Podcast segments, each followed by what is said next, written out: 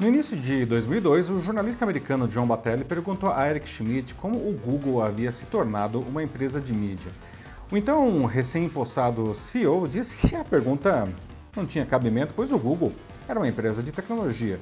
Um ano depois, os dois se encontraram de novo e Schmidt começou a conversa dizendo: O negócio de mídia não é incrível? De lá para cá, os gigantes de tecnologia se tornaram companhias de mídia de uma maneira que as empresas tradicionais do setor jamais sonharam. Não apenas porque arrebataram o mercado de publicidade centavo a centavo, mas porque desenvolveram um mecanismo de convencimento das massas poderosíssimo e sem precedentes. Tanto poder carrega consigo grandes responsabilidades, mas quando são confrontadas nisso, essas empresas se fazem de desentendidas, pois querem apenas a parte boa do domínio sobre seus bilhões de usuários. Eu sou Paulo Silvestre, consultor de mídia, cultura e transformação digital, e essa é mais uma pílula de cultura digital para começarmos bem a semana, disponível em vídeo e em podcast.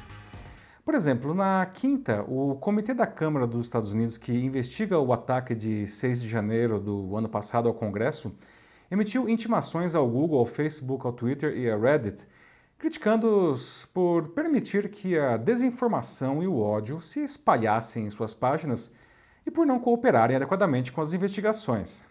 Apesar de outras empresas também estarem sendo investigadas, apenas essas quatro foram notificadas porque, segundo o comitê, aspas, não estavam dispostas a se comprometer a cooperar voluntária e rapidamente. Fecha aspas. Isso me lembra do depoimento de Mark Zuckerberg, CEO do Facebook, ao Senado americano em abril de 2018. Na época, ele disse que havia sido vítima da empresa britânica de marketing político Cambridge Analytica, pois ela havia usado os recursos da plataforma para roubar dados de 87 milhões de usuários, que foram usados para convencer também com recursos da rede social as pessoas a votarem em Donald Trump, candidato à presidência americana dois anos antes. Sim, o que a Cambridge Analytica fez é crime, mas é basicamente o que o Facebook faz com seus mais de 2 bilhões de usuários para convencê-los a comprar de tudo em suas páginas.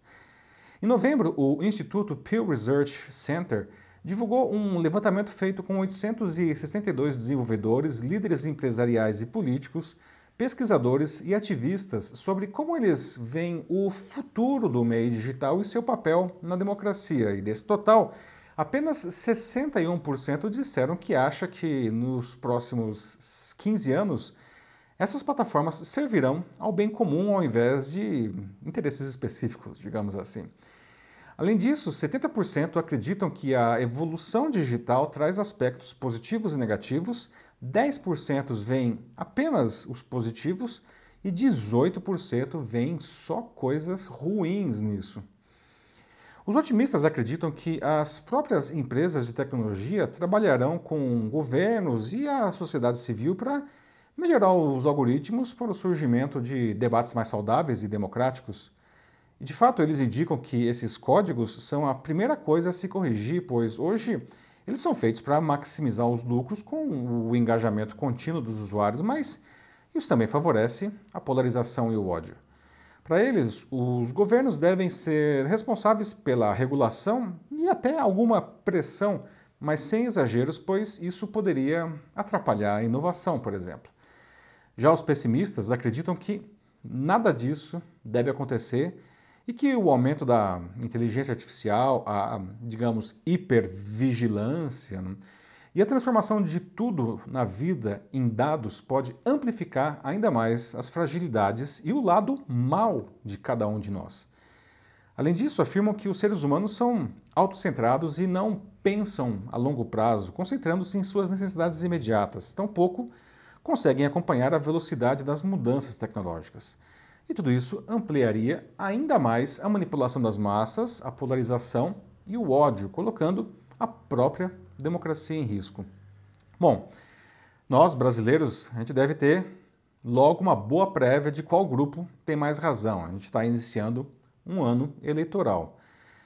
E se nada for feito ah, e candidatos e seus apoiadores puderem atuar livremente como fizeram nas duas últimas eleições, 2022 pode representar uma verdadeira carnificina digital, com as pessoas sendo manipuladas em uma escala sem precedentes pelos diferentes grupos. Isso porque Depois de alguns anos, eles se aprimoraram no uso dos recursos tecnológicos e na criação de narrativas falaciosas. E não nos enganemos, infelizmente o ódio é uma poderosa ferramenta para atingirem seus objetivos. Isso, aliás, foi demonstrado na segunda temporada de uma série, a série The Boys, que está disponível na Amazon Prime Video, em que a personagem Tempesta explica que, abre aspas, é muito melhor ter soldados que fãs. O ódio não é monopólio apenas de um lado da disputa eleitoral.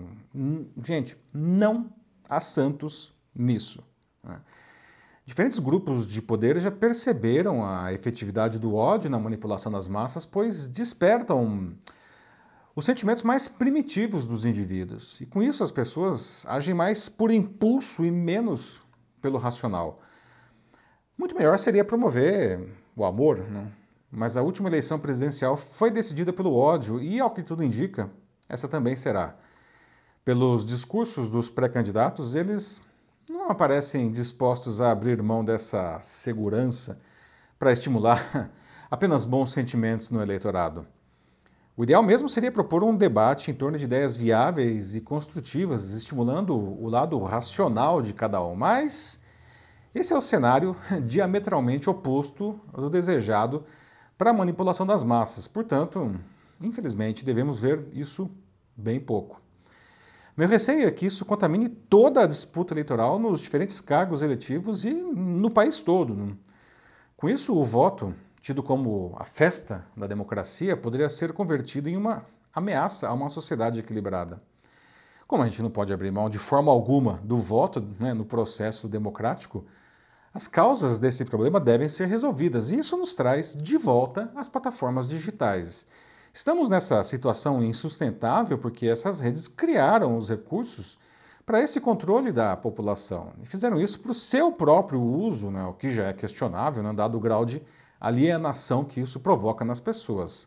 Mas, para piorar, não deram a devida atenção quando outros indivíduos começaram a se apropriar disso para atingir os seus objetivos espúrios. Né? Não dá mais para essas plataformas se fazerem de desentendidas no seu papel na sociedade. Não. Elas trabalharam duro para se tornar elementos centrais na vida das pessoas e conseguiram isso de uma maneira jamais vista por qualquer empresa, governo ou instituição. Rivalizam e possivelmente superam a influência de religiões. Né? Essas empresas precisam fazer mais, muito, muito mais que já fazem para tornar os seus espaços mais saudáveis e democráticos. Se não fizerem isso por vontade própria, hum, e é isso que parece estar acontecendo, né, devem ser pressionadas por órgãos reguladores e pela justiça, não? Ou então desligar essas ferramentas de controle de massas. Né? Adivinha o que, que vai acontecer, né, gente? Então, façam suas apostas. Pois é. É isso aí, meus amigos. Bem, estamos até o pescoço nas redes sociais, né? Seja nossa vida pessoal, seja profissional, nossas empresas, não. Você sente que faz um bom uso dessas plataformas, não? Tira tudo que poderia delas de uma maneira ética? Ou é simplesmente manipulado o tempo todo por, por elas, não? Se você acha que precisa de ajuda nisso, é só mandar uma mensagem aqui para mim. Eu sou Paulo Silvestre, consultor de mídia, cultura e transformação digital. Um fraternal abraço. Tchau!